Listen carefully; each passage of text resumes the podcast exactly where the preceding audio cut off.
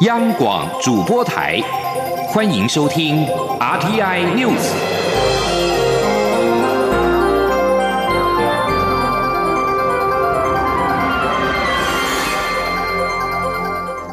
听众朋友您好，欢迎收听这节央广主播台提供给您的 RTI News，我是张顺祥。继二十一号之后，美国政府今天再度宣布对台军售。将售台湾一百枚的鱼叉反舰飞弹，总额大概是二十三点七亿美元。这是美方一周来第二度宣布对台军售，也是美国总统川普上任之后的第九度军售。美国国防安全合作署今天透过新闻稿表示，美国国务院同意销售台湾一百枚鱼叉海岸防御系统。这项军售案已经正式知会美国的国会。这项军售案包括了四百枚的 RGM 八十四 L 四鱼叉二型地面发射飞弹，四枚 RTM 八十四 L 四鱼叉二型演习飞弹，另外还包括了四百一十一个集装箱、一百套的鱼叉海防系统发射器的运输器。二十五辆雷达卡车等等，总额大概是二十三点七亿美元。这是美方继二十一号宣布售台海马式多管火箭系统、增程型距外陆攻飞弹、F 十六新式侦照夹舱等，大概是十八点一一三亿美元之后，一个星期之内第二度宣布对台军售，也是川普上任之后第九次的对台军售。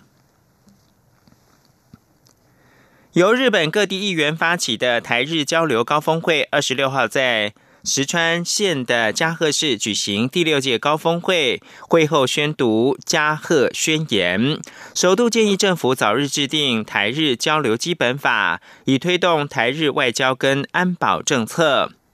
第六届的台日交流高峰会二十六号举行，受到 COVID-19 疫情影响，台湾各地的议员没有办法与会，但日本各地的议会以及有台人士踊跃的出席，现场聚集超过三百人。蔡英文总统发贺电，副总统赖清德以预先录的影片祝贺活动成功。驻日代表谢长廷、副代表蔡明耀、驻大阪办事处长李世炳、石川县知事古本正宪等人出席。前国策顾问金美玲获邀以“台日黄金时代”为题发表演讲。台日交流高峰会结束之后，由执行委员会宣读加贺宣言，内容三大重点：第一，为促进台日外交跟安全保障政策，日本应该早日制定台日交流基本法；第二，台湾在卫生领域拥有丰富的知识跟经验，防疫有成，日本应该更积极推动台湾参加世界卫生组织 （WHO）。第三，支持台湾参加跨太平洋伙伴全面进步协定。针对中国打算要制裁参与对台军售的美国军火承包商洛克希德马丁、波音防务、雷神等企业。外交部发言人欧江安二十六号回应表示，外交部深表遗憾。台湾努力维持台海和平跟稳定，面对中国的军事威胁恫吓，我政府有责任保卫台湾人民的安全。欧江安说，我方会持续的促请美国政府依据《台湾关系法》以及六项保证，对台湾履行安全承诺，持续出售我国防疫所需要的武器。美方所提供我方防卫性的武器，有助于捍卫台湾的自由跟民主，并且确保我国家安全，还有印太地区的和平跟稳定。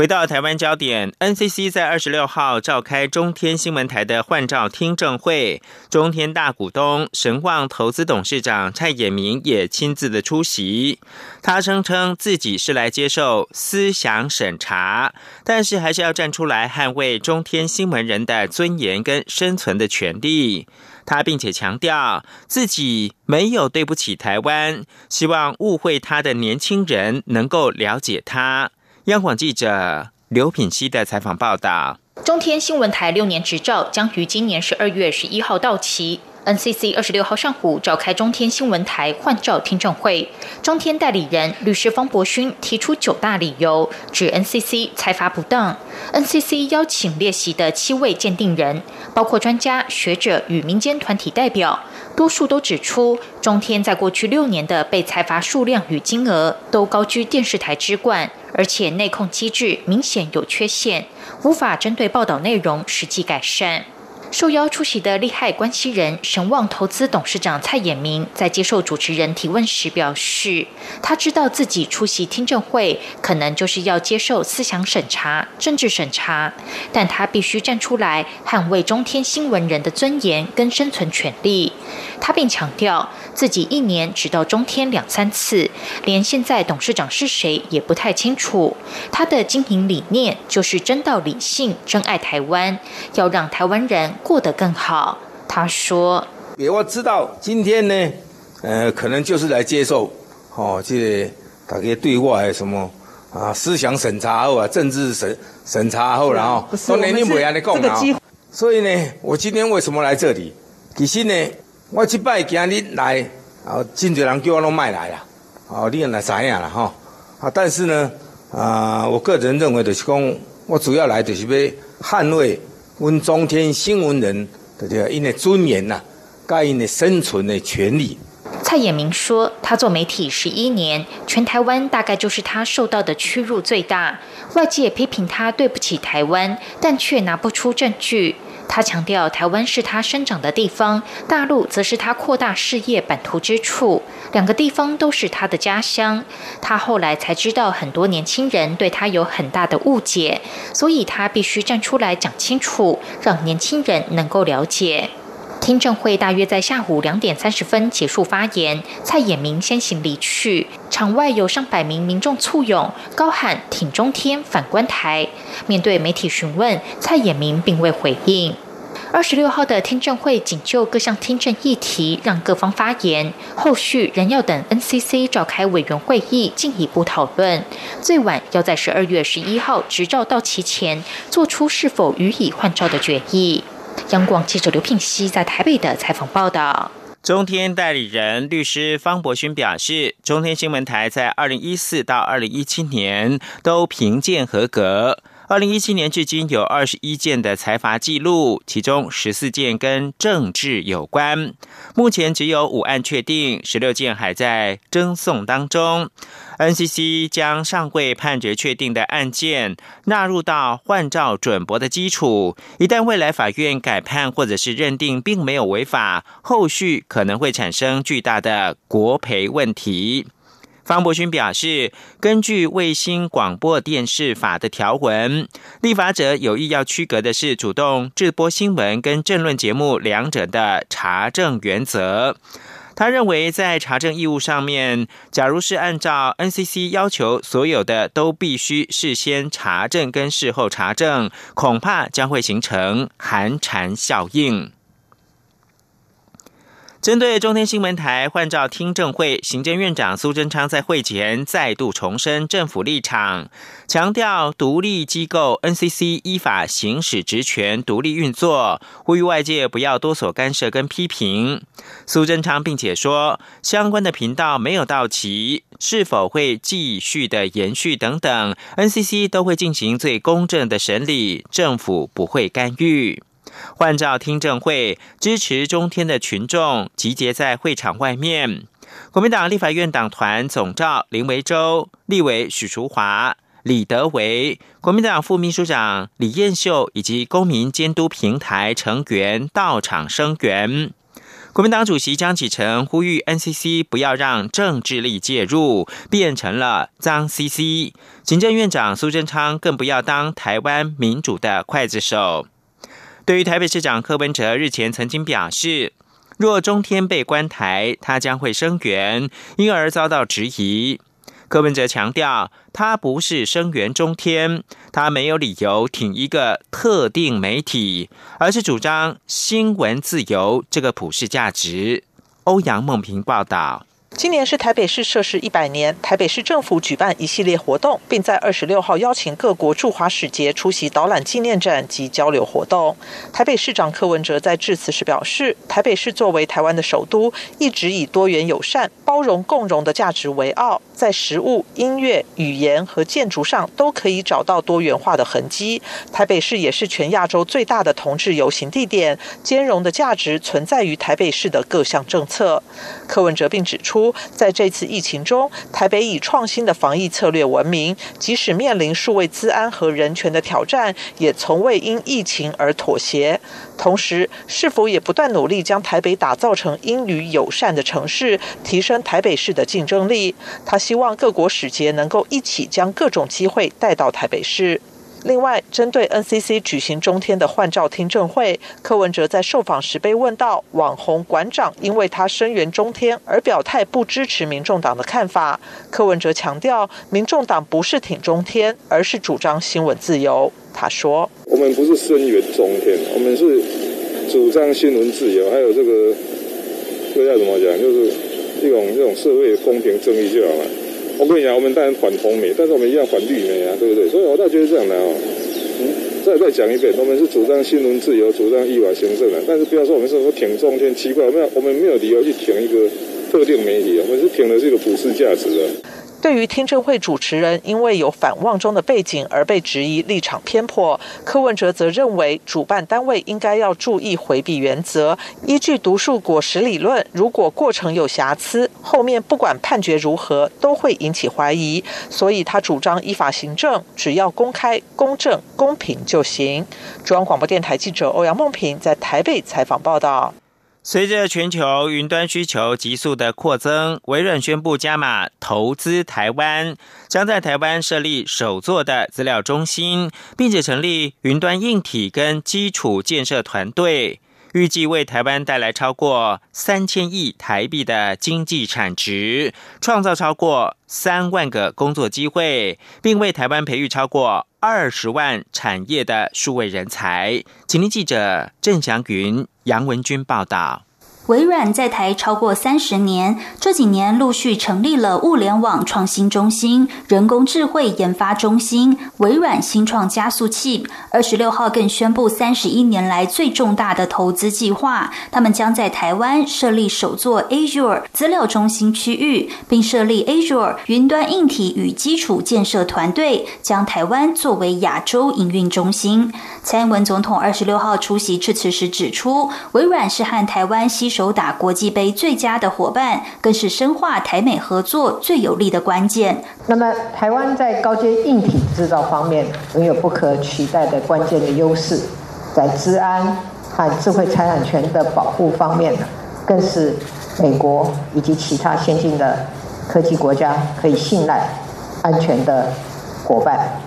台湾微软总经理孙基康也指出，这项投资预计为台湾带来超过三千亿台币的经济产值，创造超过三万个工作机会。不过，资料中心具体的地点则不能对外透露。他说：“呀，其实我们针对于资资料中心的实际的地点，我们是不会都不对外公开。那主要是是因为治安啊，跟这个 privacy 相关的一些原因啊。那最主要的话，其实云端的服务是无所不在。”值得注意的是，微软强调，微软全球资料中心将于二零二五年前达到百分之百再生能源使用，这是他们对全球承诺二零三零年达到负的碳排放的一部分。他们也认为台湾的绿电足够供应。台湾微软公共及法律事务部总经理施立成说：“并不会太担心的，因为我觉得就像刚才龚卓有提到的，经过这几年，我想台台积电就是一个很好的例子。他呃下定承诺要购买绿电之后，其实就有很多”不同的，因为我们讲有 demand 就有 supply 嘛，就有供应的绿电的厂商就会出来愿意，因为他看到这个市场在，所以我觉得我们也很乐意把台湾的绿电市场越做越大。我们微软更许诺将为台湾培育超过二十万产业数位人才，全面提升台湾科技强度，并打造台湾成为亚洲数位转型中枢。中央广播电台记者郑祥云、杨文君在台北的采访报道。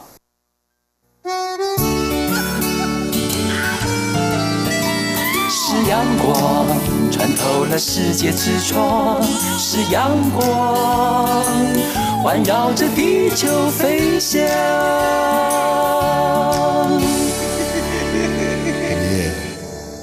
现在是台湾时间清晨六点四十四分，又过了五十二秒。我是张顺祥，继续提供的是国际新闻。泰国反政府抗议团体要求总理下台以及王室改革。二十六号号召民众游行到德国驻泰国大使馆递交请愿书，呼吁德国协助调查泰王是否有在旅德期间处理泰国的事务。泰国从七月开始掀起一波波的反政府示威浪潮，抗议人士要求总理帕拉育下台、修宪以及王室改革。抗议活动从十四号开始持续的升温，连日来在曼谷天天都有大小不一的街头抗议示威。为了缓和抗议民众的情绪，泰国政府二十二号公告取消曼谷的严重紧急状态。不过，二十五号晚间依旧有上千民众集结在曼谷闹区的勒巴颂路口，高喊要帕拉育下台。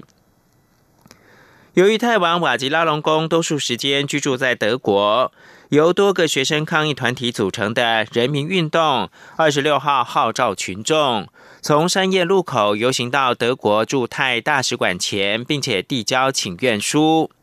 泰国警方在德国大使馆外部署大批的警车跟警力，预防冲突发生。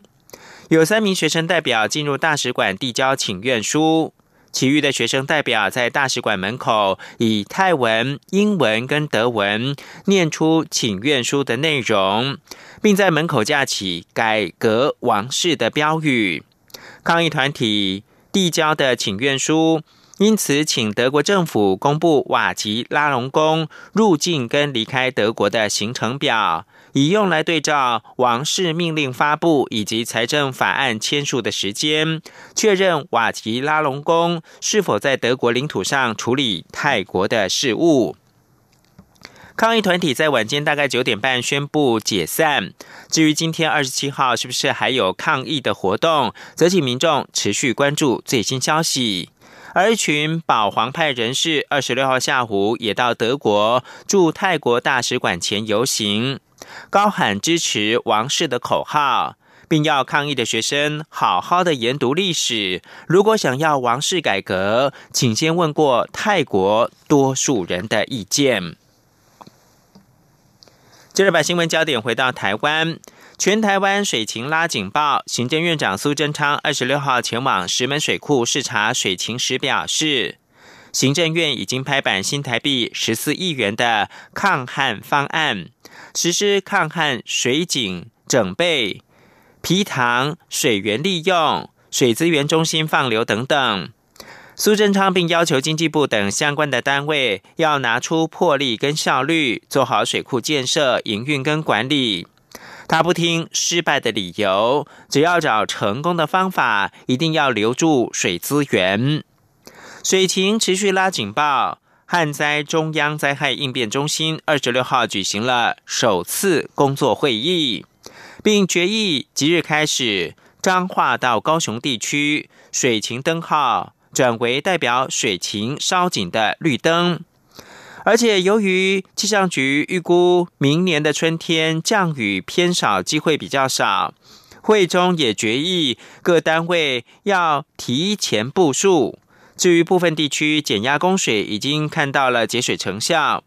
不过，指挥官也就是经济部长王美花也要求要再加强。央广记者谢嘉欣的采访报道。今年出现数十年罕见的旱象，经济部长王美花以指挥官身份，二十六号亲自主持旱灾中央灾害应变中心第一次工作会议，检讨最新水情，并在会中作出决议。除了现有桃竹苗及台中地区实施减压供水，水情灯号维持一阶限水的黄灯外，台中以南的彰化、云林、南投、嘉义、台南、高雄地区水情灯号也自即日起转亮绿灯，代表水。情吃紧，提醒大家要开始共同抗旱节水。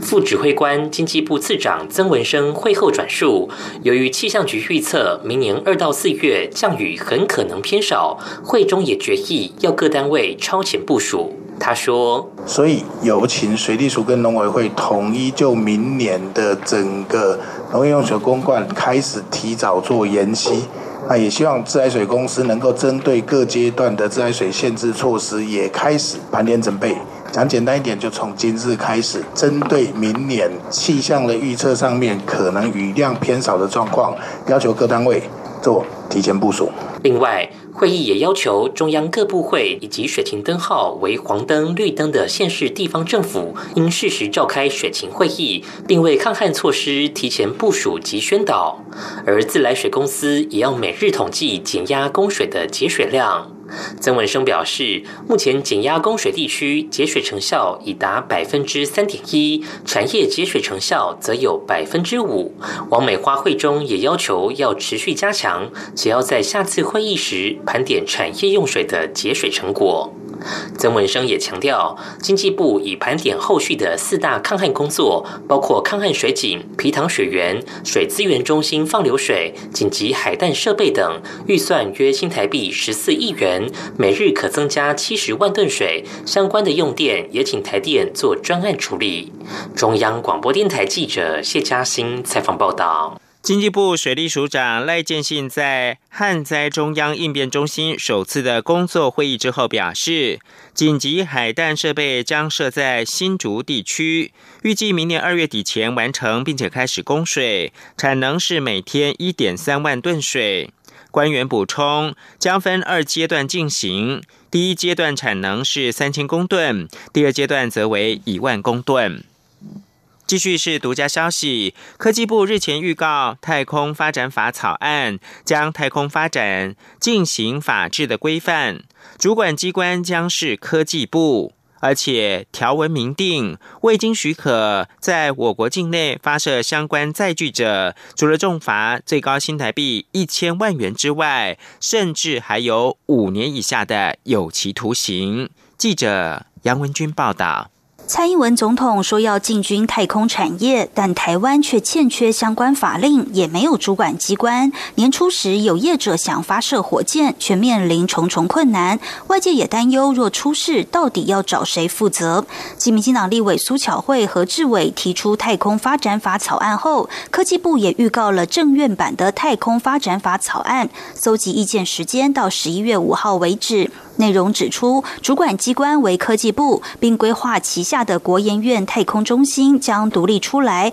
成为行政法人国家太空中心，协助推动太空发展相关事项。值得注意的是，草案明定，若要在境内发射太空载具，必须六个月前向科技部办理登录，取得发射许可才能实施。若未经许可发射，除了重罚六百万到一千万之外，还有五年以下有期徒刑。科技部。副次长谢达斌指出，这是学者专家参酌三十一国已经定出太空发展法规的法则来定定。他说：“本来一个立法一定要有他的意志，也有他的贺阻力嘛。对于犯法的人，所以行责是任何法律大概恐怕都会有这类的哈，有一些鼓励的措施，当然相对的有一些苛责的部分，这样哈。”啊，比如说，只要你今天呃立法的法则太轻，是不是会缺乏贺阻力？太重是不符合比例原则。草案也特别提到，太空事故处理将要求使用人或载具所有人提供责任保险或财务保证，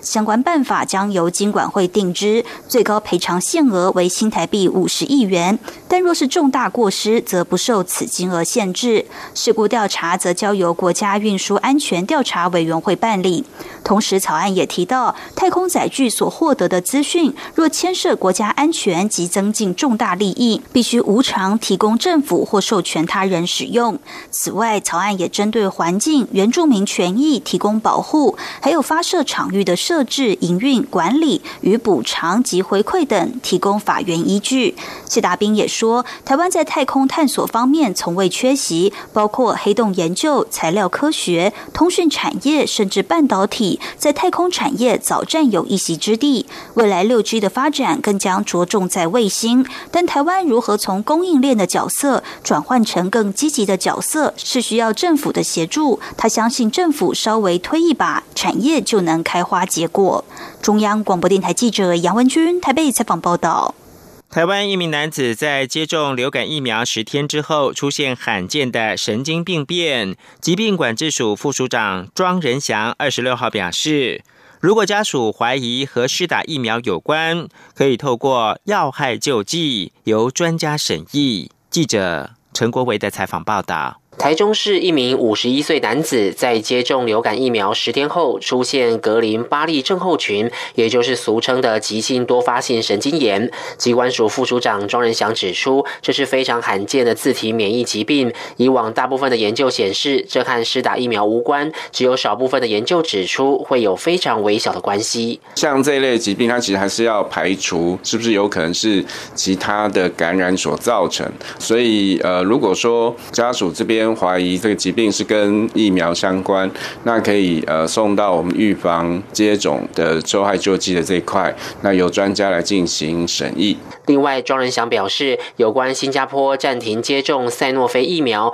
目前有收到这样的消息，但还在和新加坡官方确认原因。而关于韩国发生四十八起疑似和施打流感疫苗相关的死亡案例，由于韩国到目前为止并没有指出死因是和打疫苗有直接相关，而且都不是接种同一厂牌、同一批号，因此当地并未停止施打流感疫苗。庄仁祥强调，台湾目前有三家公费疫苗。厂商至今已施打四百万剂，都没有发生类似韩国的情况。他重申，如果分析国内今年发生不良反应的情形，和去年同期相比，也都在预期范围内。中央广播电台记者陈国伟台北采访报道。中华民国卫生福利部长陈时中投书土耳其媒体表示，台湾 COVID-19 疫情控制得宜，疫情考验证实台湾无法自外于全球的卫生网络，世界卫生组织 WHO 也没有办法将台湾排除在外。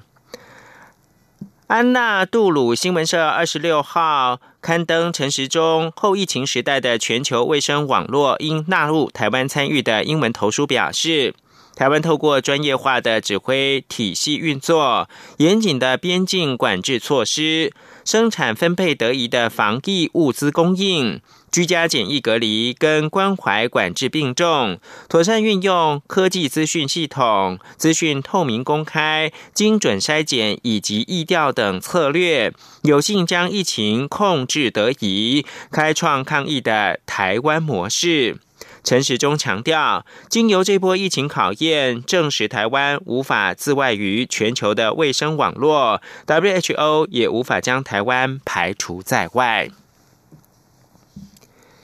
中美和两岸关系陷入到低谷，加上台美交流走向热络，中美台之间的三角关系一发紧绷，台海可能爆发军事冲突的讨论也不断的增温。在这种局势之下，许多台湾人选择跟美国总统川普以及美国站在一起。